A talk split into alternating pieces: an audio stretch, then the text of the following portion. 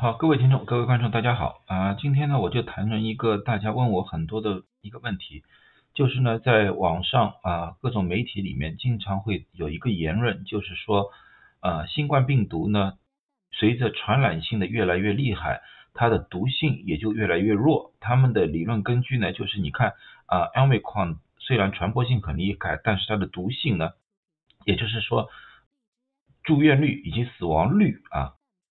要比 Delta 少很多，呃，从表面现象来看呢，这是正确的，但是呢，这里面呢也要进行一些科学的分析啊，呃，最起码呢，在我的观察里面呢，这个并不一定是正确的，或者说现阶段还不是很正确的。那么这个理论到底是谁提出来呢？是一个叫做呃，Doctor。Smith 啊，Smith 呃医生提出来的。Smith 医生呢是在一八零零年的时候提出来的。那时候呢，流行病学啊，或者说病毒学啊，呃，细菌学啊，都是在初期阶段。所以呢，他就提出了这个理论。他说，从他的观察里面，任何一种传染病刚开始的时候都很激烈，然后过了一段时间之后呢，变异成比较弱了，然后就和大家共存了。这是他的一个一个理念来的。但是呢，随着时间的推移，我们对于流行病学越来越了解之后，呃，大部分的人呢，开始呢，对于这个说法呢，开始提出了质疑。那么现在呢，基本上认为呢，这个并不是适合于所有的病毒，只适合于一些病毒啊。那么新冠病毒到底是不是属于这一类病毒呢？那么我们还是需要看一看。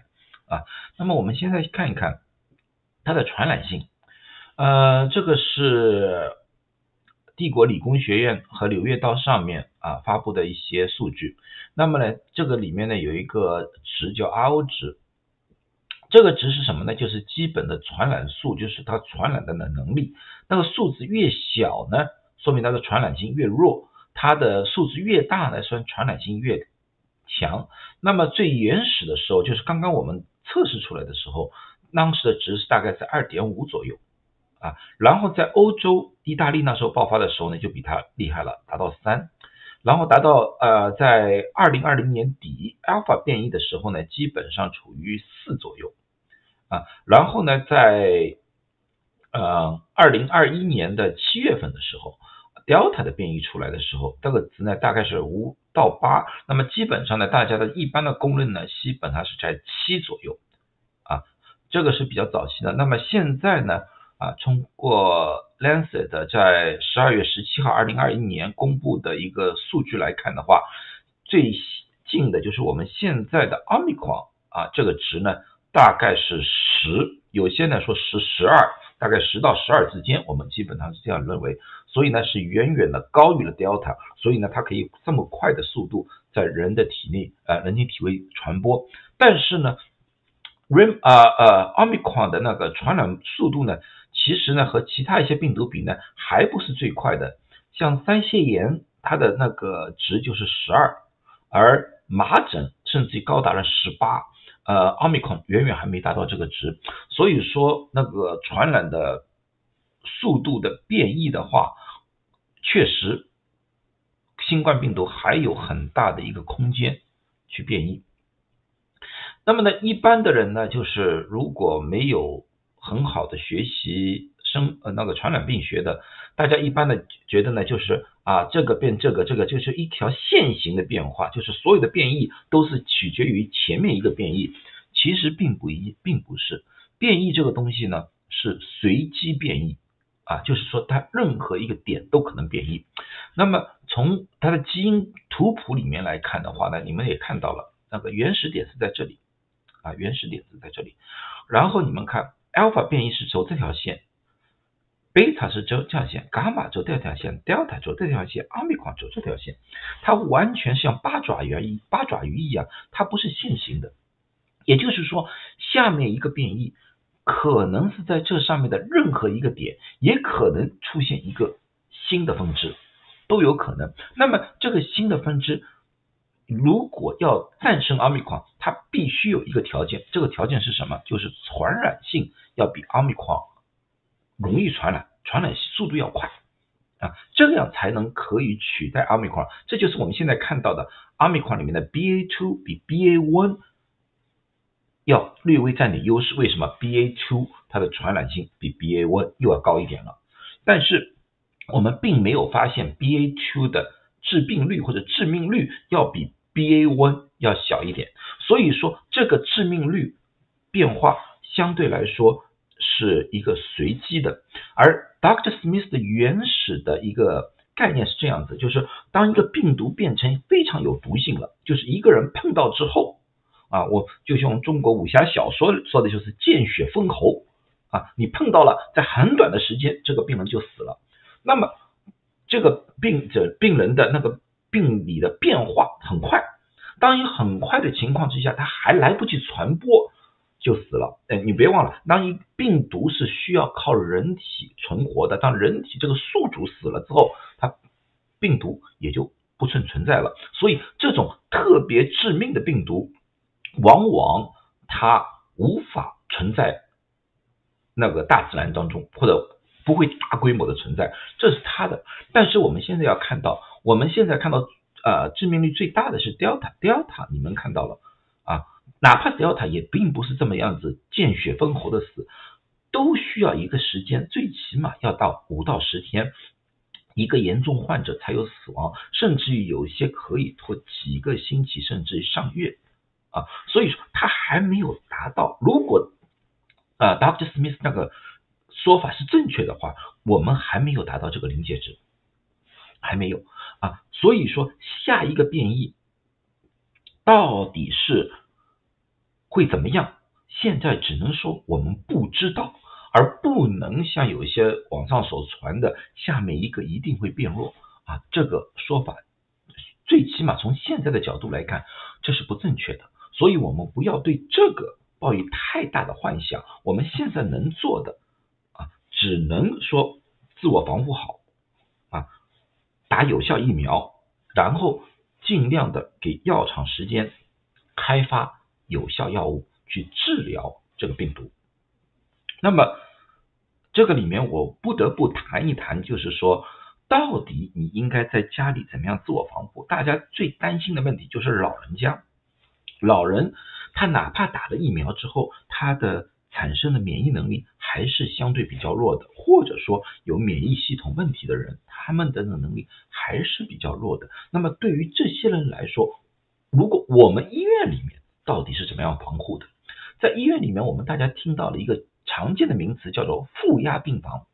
什么叫负压病房？这个就是一个负压病房的一个简单的一个图样啊。这种呢，基本上都是现在我们啊，在美国在新冠流行的早期，就二零二零年早期的时候，紧急加建的啊简易的负压病房。它的负压病房最主主要的有一个排气口，就是把那个房内的空气抽出去。朝室外排放，而且在它前面，在这个前面，它有一个过滤网。那么呢，它的操作是这样子的，就是房间里面的空气，这个这个里面睡着一个患者，这个患者是有新冠的，他咳嗽，飞沫里面啊，或者说气溶胶里面吧，它有病毒。那么这个病毒就被这个强力的抽气机给抽进去，抽到这里面之后，它要经过一个过滤网。在这个过滤网里面，它就把这个气溶胶或者说是啊飞沫给固定住了啊。病毒它无法，新冠病毒它无法游离的产生，脱离飞沫或者是气溶胶产生，它是不会的。当这些飞沫和气溶胶被这个滤网给捕捉住的时候，它就定在那边了。那么呢，其其余的空气就通过这个管排到室外去，哪怕有一些。非常非常少量的，那么在外面的大气里面被大量的稀释之后，或者在太阳照射之后也被杀死了。所以当外面的人进来的时候，就是这扇门啊开了的时候，这里面的带病毒的气体不会朝这个方向，就是朝门外的这个方向啊去进行逃逃窜。它的空气只有一个方向，因为它抽气机这个只有这个方向，所以不会朝门外。那么呢，这个。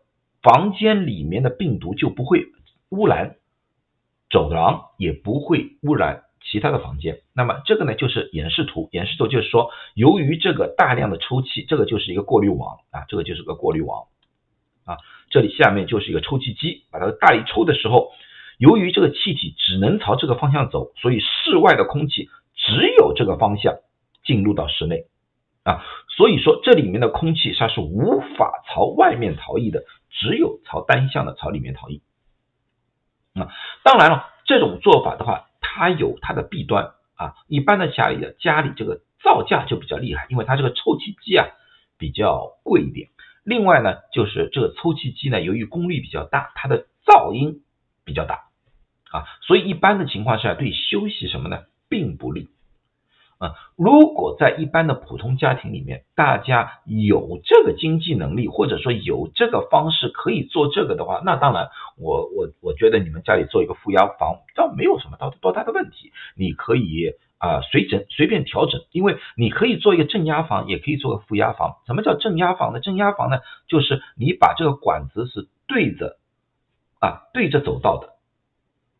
当这个里面，举个例子说，你里面要住一个老人，老人是没有感染的，但是家里的人有人感染了，那么你做这个负压房就不合适了，因为你把房间里、你把走廊里面或者其他地方的空气吸入到了这个房间里面去，那么也就是说把病毒吸进来了，这个是不合适的，所以你要反过来，也就是要气体要朝外面排了。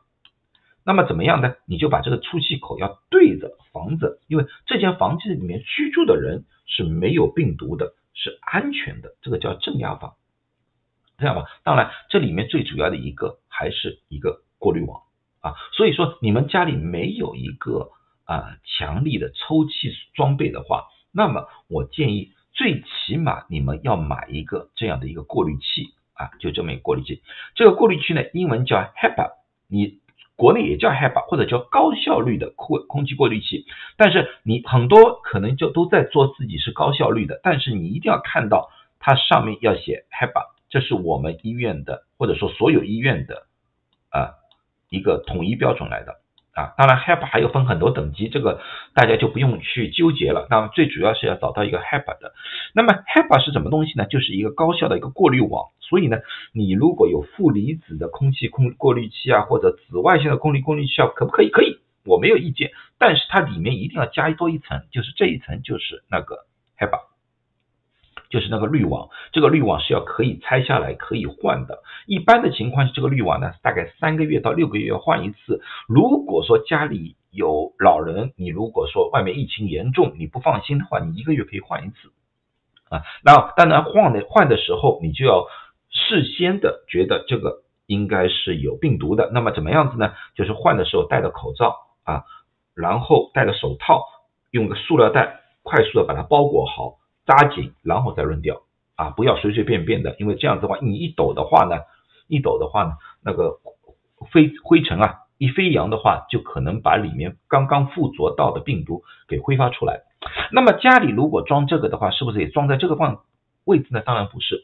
作为家里的话呢，如果里面住着老人，或者说呃免疫能力低下的话，那么你又没有出气口的，那么你应该是要放在这个地方，又是放在房门的旁边。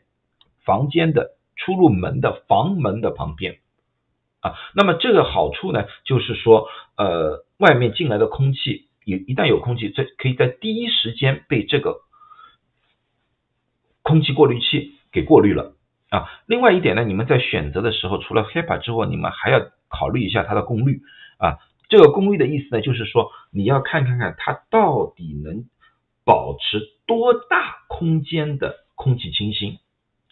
它保持的环境越小，说明它的功率越越小啊。那么这个呢，可能来说对当前就不是这么方便了啊。那个所以说呢，当上海啊，或者说全国其他地方物流畅通的时候，那么呢，你们应该考虑一下家里准备一个这样的东西，特别如果家里有老人、有小孩，或者说有免疫能力低下的。好，那么今天就讲到这里，希望对大家有一点帮助。有什么问题，欢迎在下面提问。谢谢大家。